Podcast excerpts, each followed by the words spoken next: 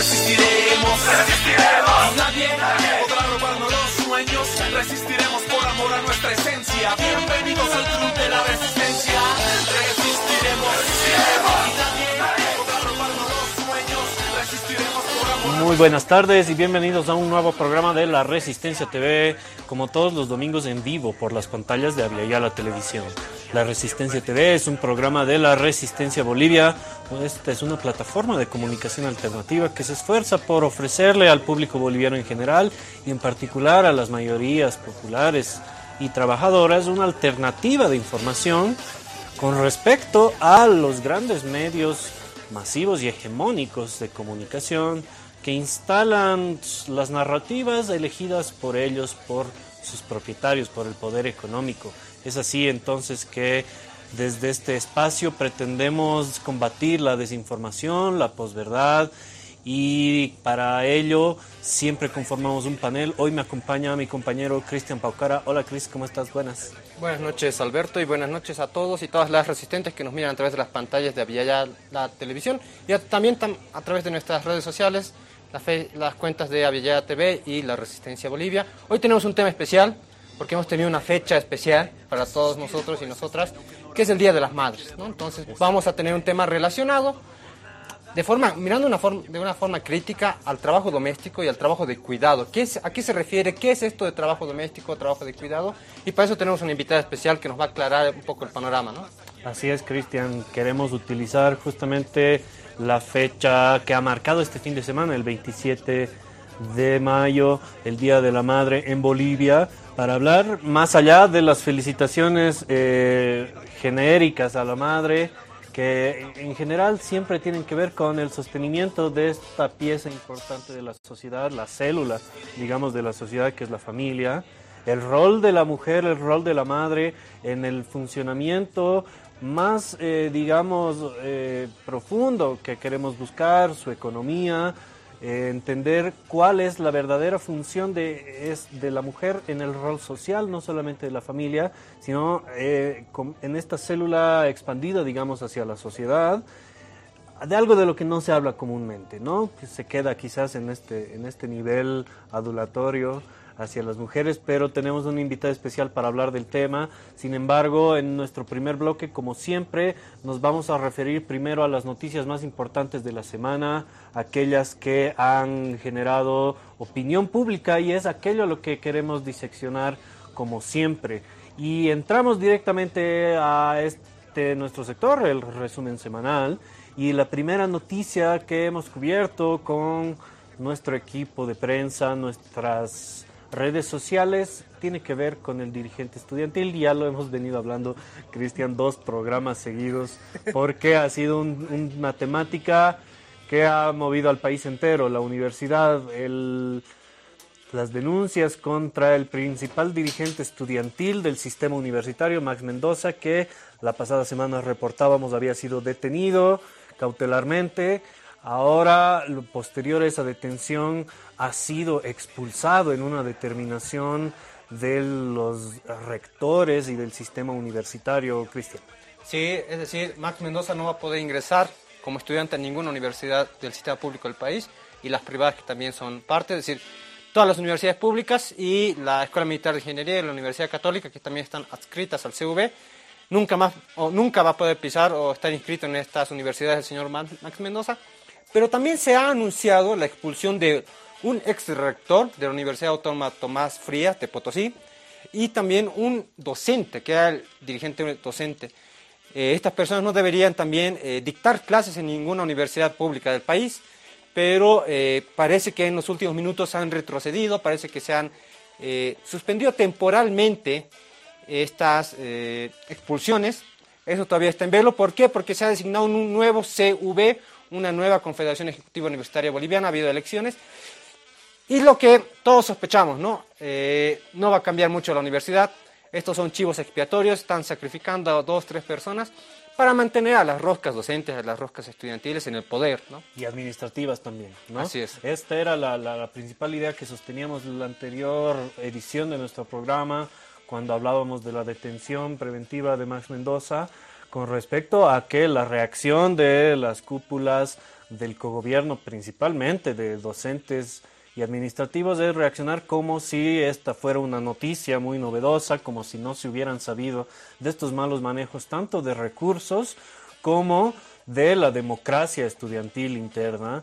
Eh, apuntando, como bien dices, Cristian, a un individuo o a algunos individuos, los colaboradores, y a Max Mendoza como un chivo expiatorio para tratar de, de limpiarse culpas. Estamos nosotros en esta posición de que nada sustancial va a cambiar en la universidad, al menos mientras el enfoque sea el que se le está dando actualmente.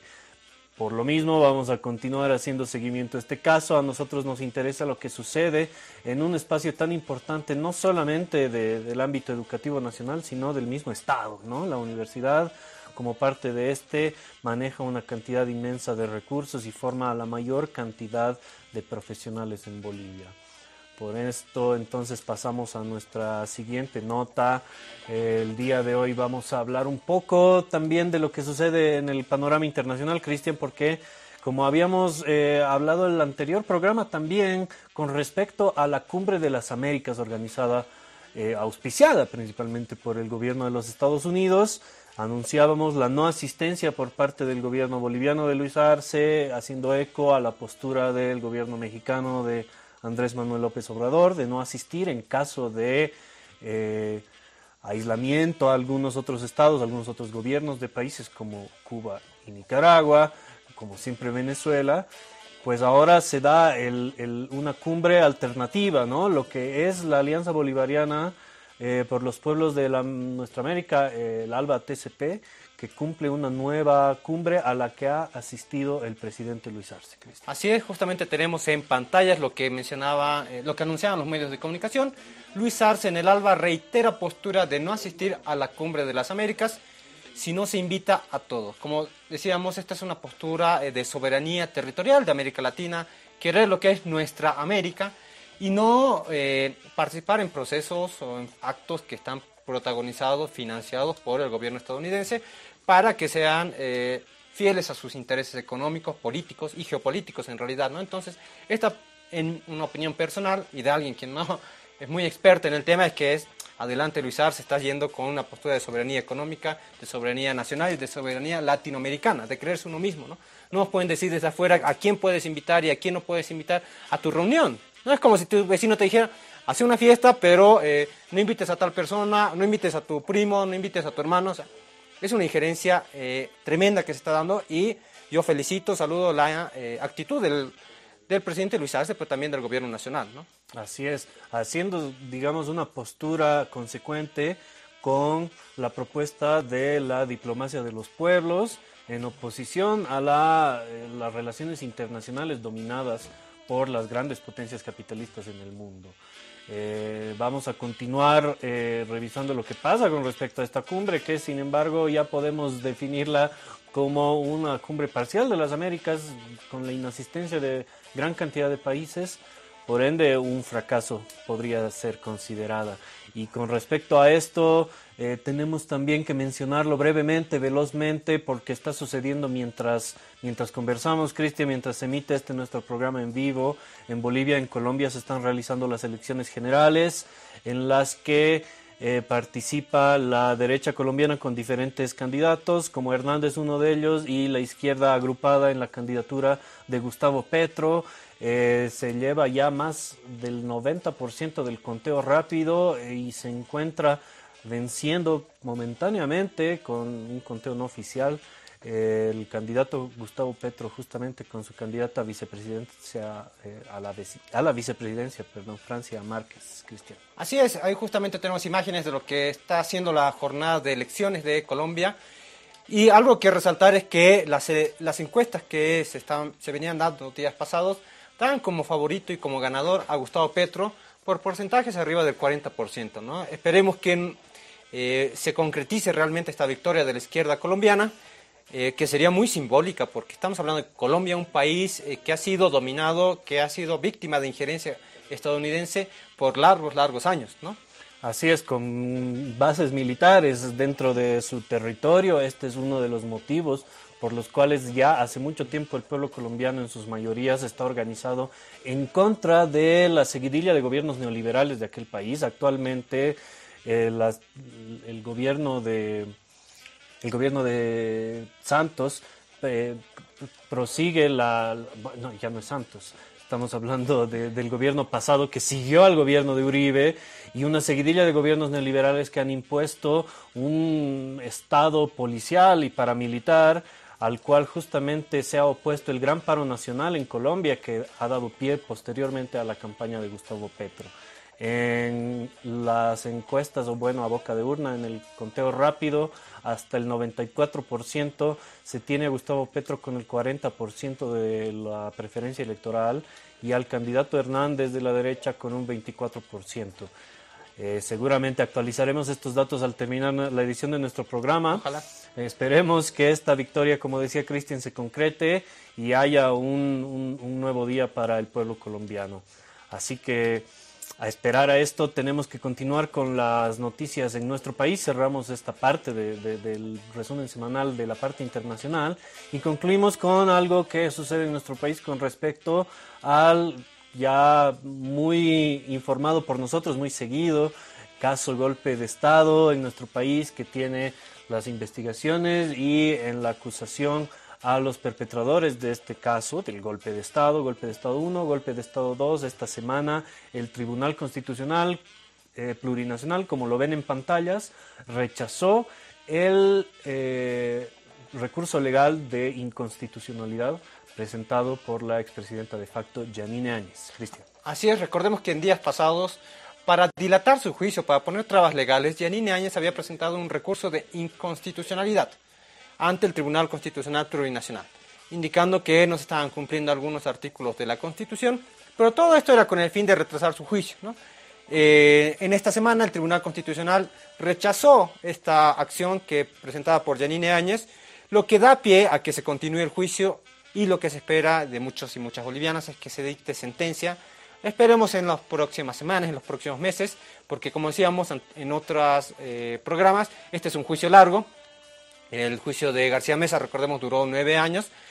Esperemos que este se acorte brevemente, pero ya puede continuar. Se nos hemos librado de una traba más que ha puesto Janine Áñez para dilatar su juicio y dilatar su condena. Así es. Esta estrategia viene siendo utilizada desde el inicio del juicio y diferentes recursos propuestos por la defensa de Janine Áñez eh, han visto en nuestro análisis acá.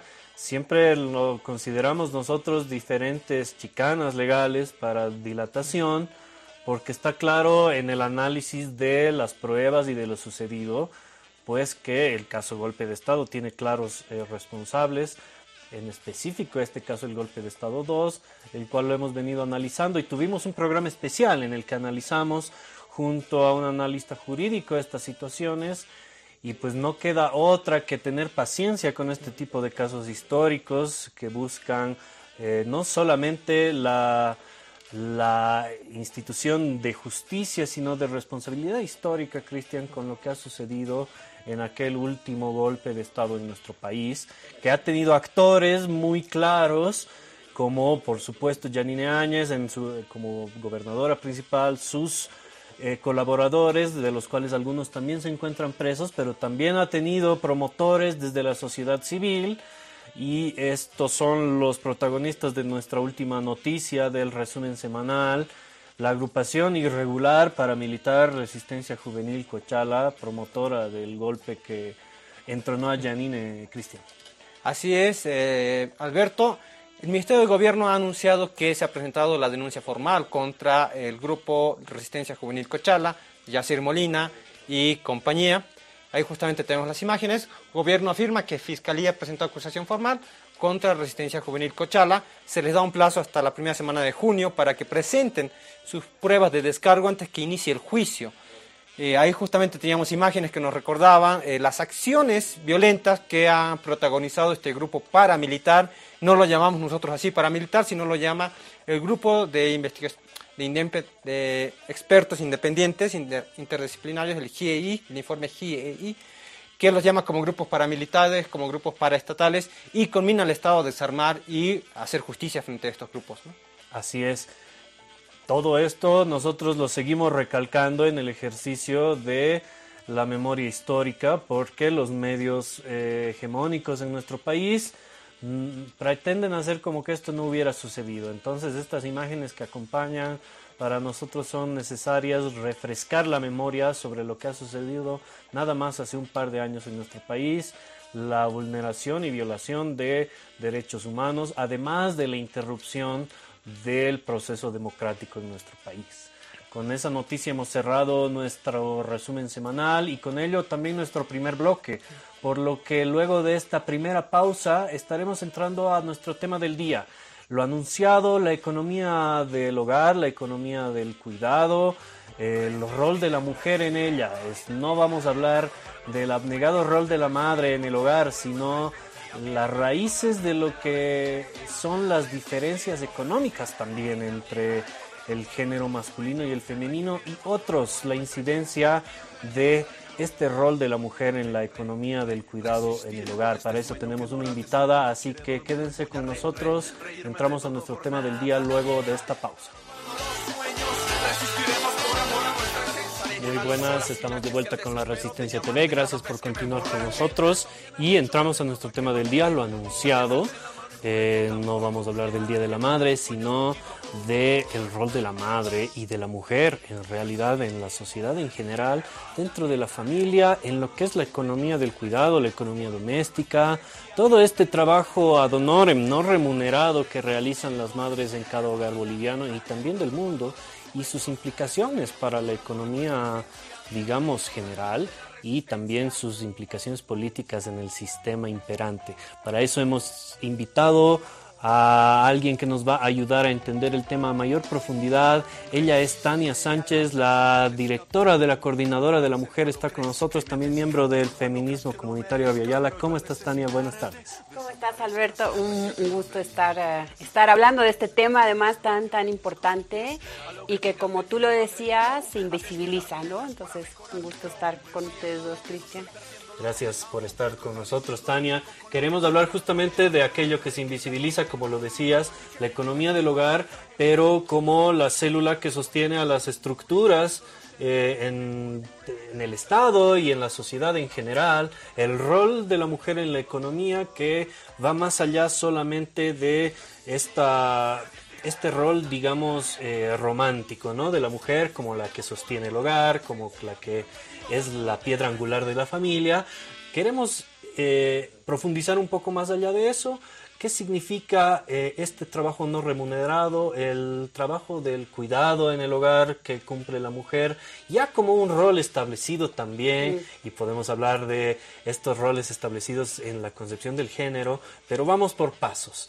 ¿Cómo podemos entender más allá de la romantización que se hace de las mujeres, sino eh, el rol este establecido de la mujer en la reproducción de lo que es la vida social en general?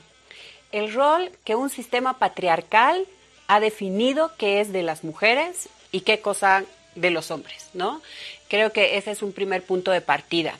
Y más allá de los roles, el hecho de que, por ejemplo, como tú decías, se romantiza un hecho económico. ¿No? Una mujer, tradicionalmente una mujer, porque no es que sea su tarea ni nada, eh, se levanta y justo hacíamos un programa en, parte del, eh, del, feminismo comunitario, tenemos un programa en la causa Chuncoca, justo ha sido, es el tema el día de hoy.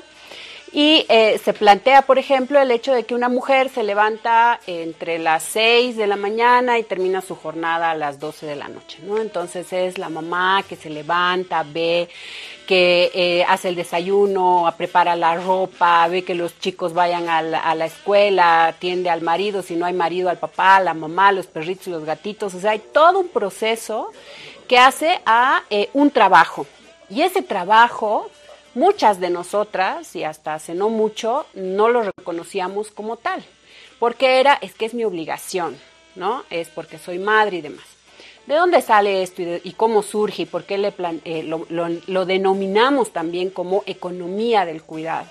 Y hace a que este hecho de reproducir la vida, porque eso es lo que se hace, se reproduce la vida, tiene un costo económico también, y hacia la producción del capital social.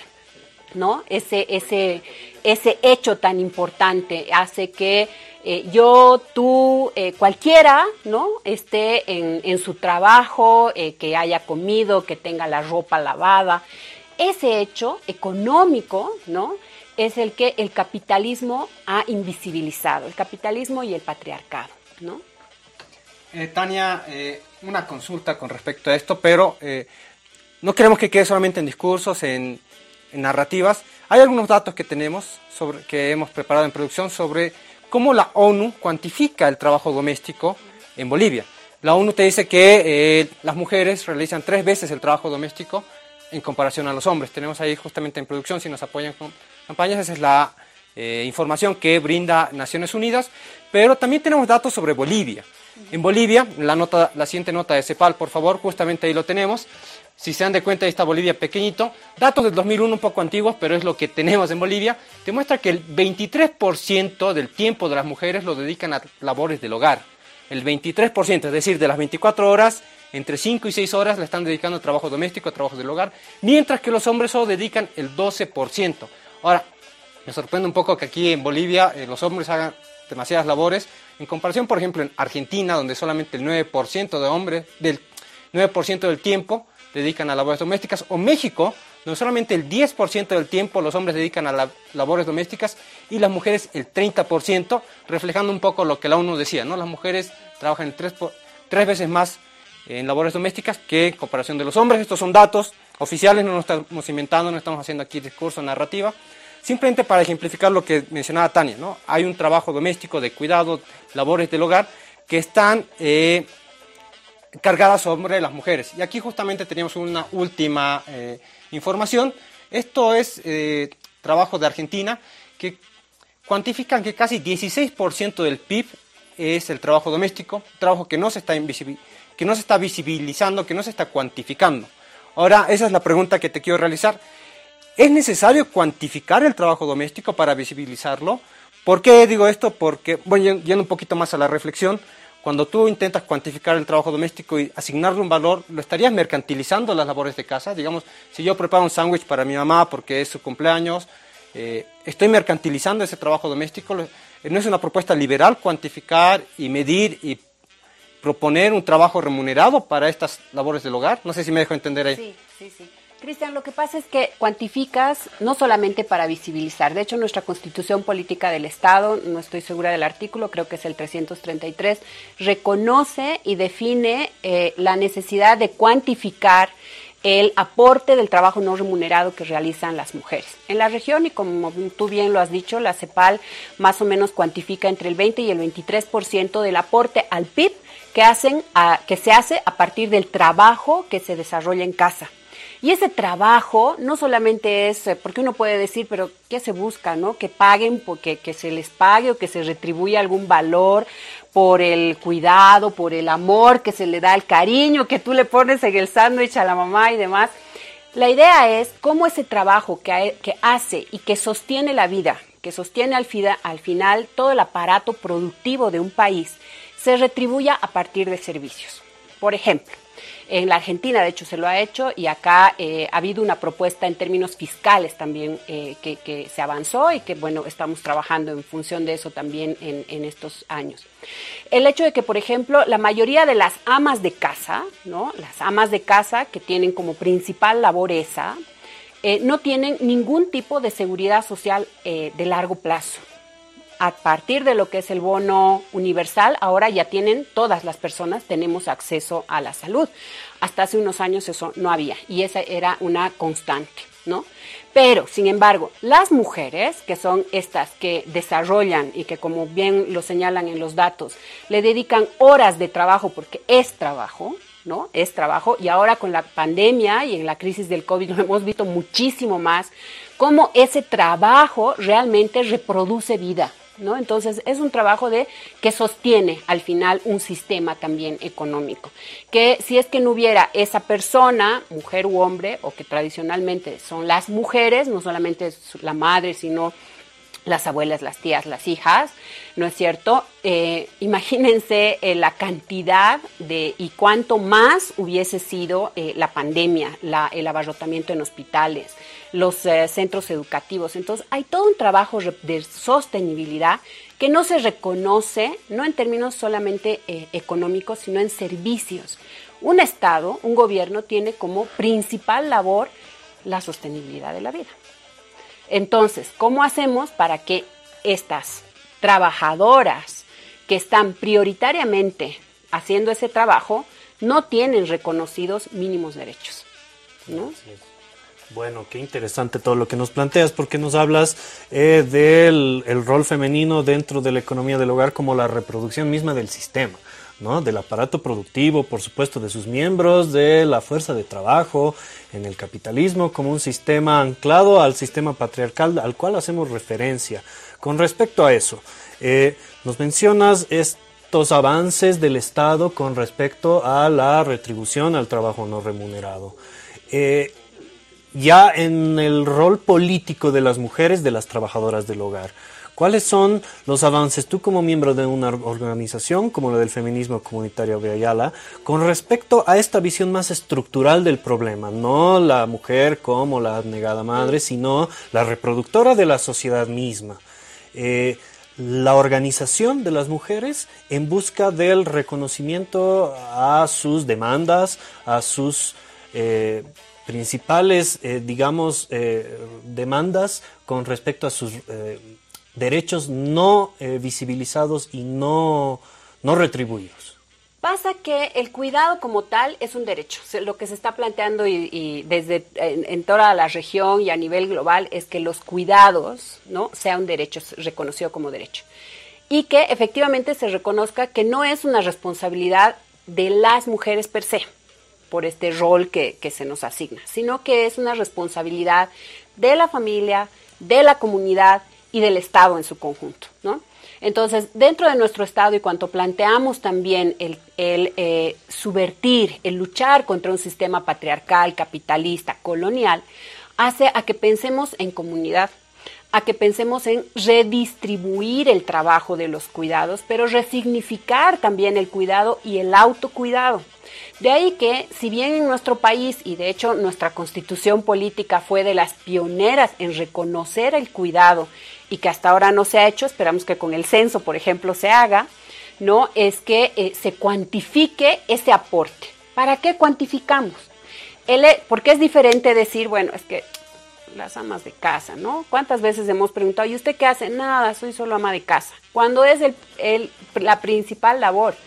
Y por esa labor lo que se pide es que haya una retribución en términos de acceso a la salud, que efectivamente sí la hay, pero también una jubilación, por ejemplo, en términos eh, eh, económicos, de mujeres que si bien no han aportado porque no tuvieron un trabajo formal, se han tenido un trabajo eh, dentro de casa. Y hombres también, y al final el hecho, además de no solamente visibilizar su trabajo, sino de plantear que el trabajo de los cuidados no es es responsabilidad solamente de nosotras, sino de todos, de ti, del hijo, del padre, del, ¿no? Es compartamos el cuidado, compartamos esas horas, ¿no? Que como muy bien tú lo mencionabas, tres veces más horas en los cuidados o el hecho de que mujeres, por ejemplo, y eso también está en datos, recientemente eh, se ha hecho una encuesta, el 2019, que se presentó por Oxfam y la vicepresidencia del Estado, un estudio que se llama Tiempo de Cuidar, que se hizo eh, justamente tomando en cuenta estos datos de la CEPAL, una encuesta en Bolivia con datos para Bolivia. Y en ese, en, en ese estudio se planteaba, por ejemplo, que mujeres que acceden a mayor educación, tienen mayores años de educación, no acceden a cargos de decisión o no terminan eh, en espacios laborales de acuerdo a sus capacidades eh, y a, a, sus, a sus esfuerzos, digamos. ¿Por qué? Porque muchas de estas mujeres dejan de trabajar de acuerdo al número de hijos que tienen porque ese, el tener hijos también es un tema de los cuidados y si no tienes el, eh, eh, eh, que dentro de tu familia o dentro del Estado incluso haya una corresponsabilidad del cuidado y la reproducción de esa persona, bueno, pues te quedas en casa o terminas aceptando trabajos en los que no necesariamente se reconozcan todos esos derechos. ¿no? Entonces, sí hace, y parte de la discusión en la organización y lo que se está planteando ahora es que se debe trabajar en un sistema de cuidados. No es que en nuestro país no hayan ya servicios de cuidado para la niñez, la tercera edad, personas con discapacidad y de autocuidado también, como lo hemos visto ahora que es tan necesario, ¿no? La salud mental, por ejemplo. Pero no está articulado y, es, y todavía son insuficientes. Entonces, de ahí la importancia de que, por ejemplo, medidas como las que se han lanzado ahora por el Día de la Madre para eh, eh, un crédito para mujeres trabajadoras en el BDP, un fondo para, para apoyar iniciativas económicas, queda suelto si es que no se ve esta otra patita, porque si no terminamos poniéndoles más horas de trabajo a más mujeres sin tomar en cuenta que las tareas de los cuidados y de esta reproducción de la vida otra vez quedan solamente bajo nuestra responsabilidad cuando es responsabilidad de todos y de todas en comunidad. Estamos en el año de la despatriarcalización. Eh, mucho se ha centrado la agenda en el tema de feminicidios, violaciones, violencia familiar, intrafamiliar, eh, que completamente se entiende, son temas muy sensibles que llegan al corazón y que a veces nos toca eh, personas muy cercanas que lo han vivido. ¿no? Pero también está esta otra agenda que estamos tratando de tocar, la, economía, la mujer en la economía, en, la reproducción del sistema capitalista, la invisibilización del trabajo doméstico y del trabajo de cuidados, y eh, agendas postergadas, como muy bien lo decías, en la Constitución está que se debería cuantificar, que el Estado debería cuantificar cuánto es el tiempo de trabajo doméstico y de cuidado, hasta ahora no lo he hecho lastimosamente. ¿Cómo priorizamos, cómo jerarquizar esto en el Estado o en la sociedad? Porque en realidad el Estado responde a las demandas eh, de la sociedad, ¿no? ¿Qué otras agendas también hay desde el movimiento feminista, del movimiento eh, nuevas masculinidades, de género, etcétera, que también nos se están retrasando? Bueno, algo que hemos venido cuestionando desde la organización es que justamente se planteen medidas integrales, ¿no? Efectivamente, la violencia en contra de las mujeres, prioritariamente, si bien no, no solamente la sufrimos nosotras, pero es la expresión más fuerte del patriarcado y los feminicidios muchísimo más, ¿no? 40 ya a, a, la fecha. Em, y la agenda, como tú dices, se ha ido concentrando en los temas de violencia, pero si no vemos, por ejemplo, autonomía económica, si no vemos fortalecer procesos educativos, si no vemos el hecho de seguridad social, eh, seguridad ciudadana, ¿no? Eh, van a ser parches. Hay una agenda, una agenda de despatriarcalización que se trabajó ya desde las organizaciones de mujeres, la Alianza, la Alianza de Mujeres eh, por la Revolución Democrática y Cultural trabajó una agenda, desde distintas organizaciones también han ido trabajando otras agendas que tienen que ver, por ejemplo, con el hecho de la salud sexual y reproductiva, que es un otro tema tan, tan importante y que está pendiente, ¿no? El hablar, por ejemplo, sí del empoderamiento económico que tiene su vertiente en todo lo que hace a eh, los derechos laborales, que igual se ha ido avanzando muchísimo, pero todavía vemos eh, como pendiente el hecho de trabajar en eh, la violencia laboral y el acoso laboral, em, que son ya medidas concretas. después está, por, por ejemplo, este tema de los cuidados, ¿no? O sea, que si no acompañamos, si no se desarrollan medidas específicas que tengan que ver con el cuidado y el autocuidado también, eh, las medidas económicas o laborales pueden resultar flojas, ¿no? Eh, y el tema de la justicia ambiental, el medio ambiente. Entonces, hay una agenda que desde las organizaciones de mujeres mixtas se ha ido trabajando ya hace varios años y no solamente desde la demanda, ¿no? Y creo que eso es importantísimo plantear, sino desde la propuesta. Creo que algo que ha caracterizado al movimiento de mujeres en, Bolivia y a la cabeza de nuestras organizaciones, Bartolinas, eh, nuestras mujeres, las compañeras trabajadoras y, y demás, es que justamente plantean demandas con propuestas, ¿no? Eh, y eh, cuestionan además y se está cuestionando un sistema que efectivamente subordina y se refleja prioritariamente en los cuerpos de las mujeres, pero que también subordina, y eso lo hemos ido, lo hemos ido diciendo, a todos y a todas en, en, la sociedad, ¿no? También a los hombres y a, a, todos. Entonces es un tema pendiente que hay que ir trabajando y muchísimo más en este, que es el año de la despatriarcalización, que esperamos sea el inicio de un proceso largo que tiene que ver con transformar estas creencias, estos imaginarios, estos estereotipos, ¿no? De decir qué hace un hombre y qué hace una mujer. O es desde el mismo hecho de cuestionar qué es ser un hombre y qué es ser una mujer, ¿no? Así es. Aplicando siempre un pensamiento crítico a los roles, a las ideas establecidas en general en el mundo y en nuestra sociedad en particular. Muchos temas para seguir desglosando, lo vamos a continuar haciendo luego de este nuestro segundo corte. Quédense con nosotros.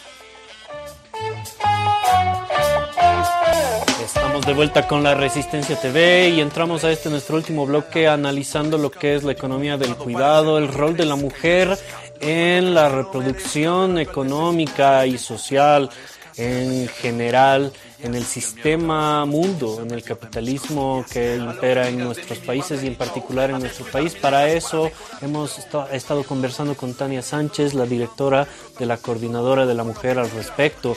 En el anterior bloque, Tania, nos has conversado mucho de concepciones políticas que nacen desde el movimiento eh, de las trabajadoras del hogar, de la Alianza de Mujeres y más que nada de tus visiones personales como parte de una organización que lucha en este aspecto, el feminismo comunitario Viayala. Ahora queremos preguntarte un poco más de tu análisis, quizás más desde tu rol como directora de la Coordinadora de la Mujer, los avances, cuál es el estado eh, regional de todo esto que hemos hablado en el anterior bloque y la correlación de los avances del Estado plurinacional con respecto lo que es la región y los avances de los gobiernos de la región. ¿Cómo lo caracterizarías tú, eh, digamos, el trabajo que ha realizado el Estado plurinacional ya en estos años de proceso? Bueno, lo primero, eh, mm, Alberto, es eh, esto que comentábamos antes, ¿no? Eh, la crisis del COVID, estos dos años de los que hemos salido y que esperemos no volver a entrar a un otro proceso de, de, restricciones y demás, nos ha mostrado en todo el mundo que hay una crisis del cuidado, de cuidar justamente, ¿no? porque eh, ustedes han, visto, o sea, eh, nos hemos recluido en casa y en casa el trabajo pues no para, ¿no? Y no paraba, o sea, se limpiaban más veces, eh, había que ayudar a los chicos, todo el tema digital, las brechas digitales, por ejemplo, todo eso ha llevado a reflexionar a la región y a nuestros gobiernos y bueno, desde varias instancias, justamente a poner en el debate otra vez este trabajo que asume procesos educativos, procesos de salud, eh, eh, procesos económicos al final, desde casa se empezaban a hacer una y mil cosas, ¿no es cierto?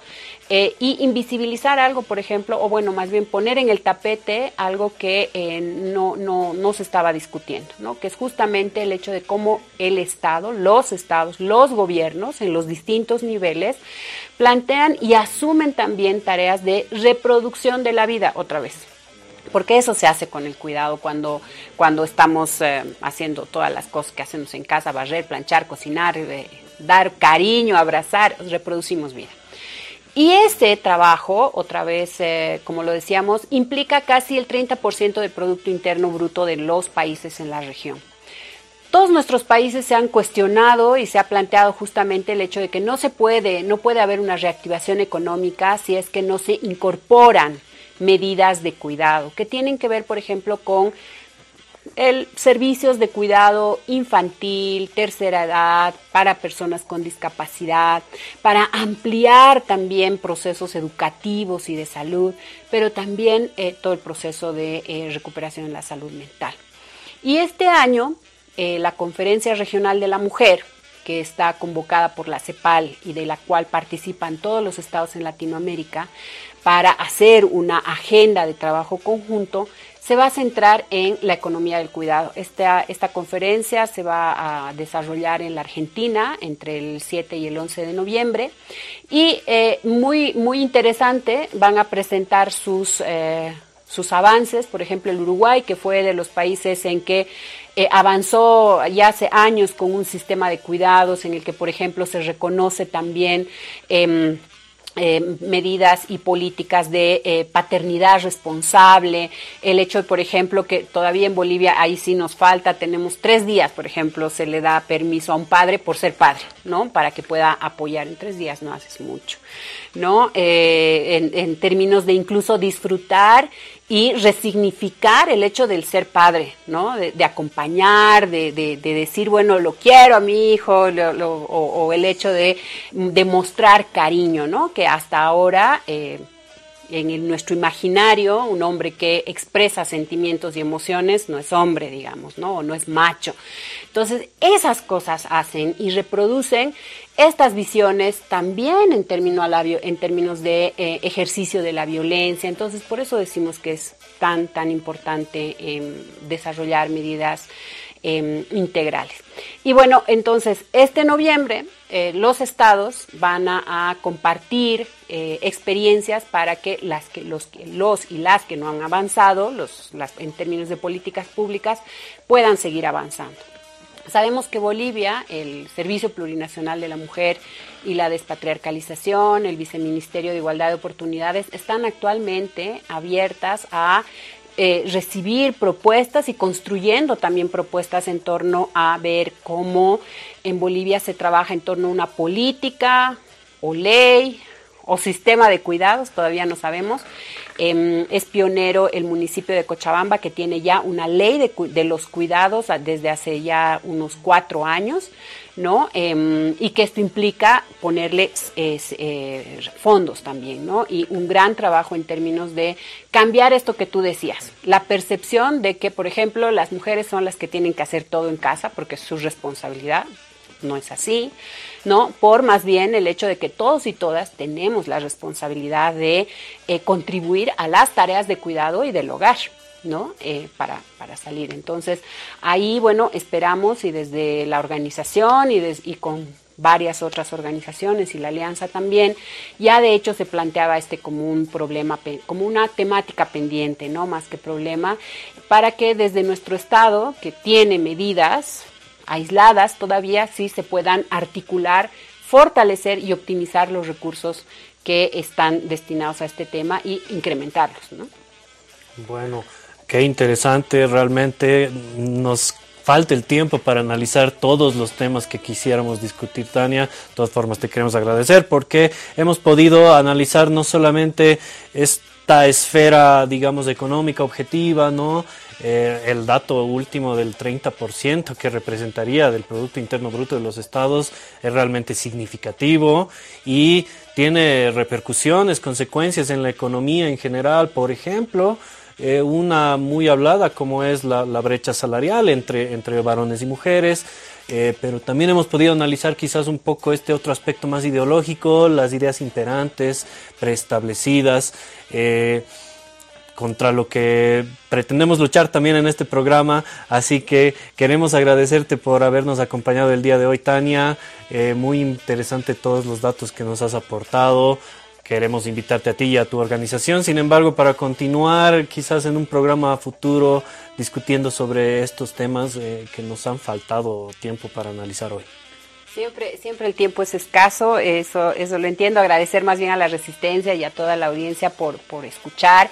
Y otra vez, eh, parte de la despatriarcalización y el despatriarcalizar es que podemos hacer cada uno de nosotras y nosotros y nosotres eh, desde donde estamos y superar las desigualdades. ¿no? Eh, creo que para eso es importante empezar con un primer paso y bueno, eh, muy, muy eh, ten por seguro que en el momento en que nos convoquen vamos a estar y nosotras también vamos a estar convocándolos a nuestro programa para que podamos ir compartiendo y debatiendo sobre estos temas. Así es, sigan el programa de las compañeras ahí, la radio, eh, RKC siguen el programa de las compañeras. Tenemos que actualizar un poco a nuestra audiencia, pero compañeros, antes de irnos, porque las elecciones generales en Colombia eh, están llegando a sus etapas definitorias. Eh, nos llega una información del 90, al 98% en el conteo. Gustavo Petro se mantiene con 40% de la votación. Su principal eh, contendor es el señor Hernández, Rodolfo Hernández, el candidato de la derecha que ha alcanzado un 28%. Al parecer se irá a una segunda vuelta en Colombia. nosotros acá haciendo fuerza por Petro y la candidatura de la izquierda en Colombia. Síganos en nuestras redes sociales para continuar informados con respecto al desarrollo de las elecciones generales en Colombia y, por supuesto, como siempre, al desarrollo noticioso, político, social en Bolivia en nuestra página web, laresistencia.info y en todos nuestros canales en redes sociales que vamos desde Facebook, Twitter, Instagram. Encuentran nuestros programas de la Resistencia TV también en formato podcast en Spotify y estamos en YouTube. Ahora sí se nos acabó el tiempo. Muchas gracias, Cristian. Nos vamos Muchas gracias, Alberto. Muchas gracias, Tania. Un segundo programa sobre cuidados creo que es importante, ¿no? Así es, lo vamos a programar ya. Ahora la salida de este programa. Muchas gracias por habernos acompañado. Eh, continuamos con la Resistencia TV el siguiente domingo, como siempre, en vivo por Aviala TV a las 18.30. Hasta entonces con nosotros. Resistiré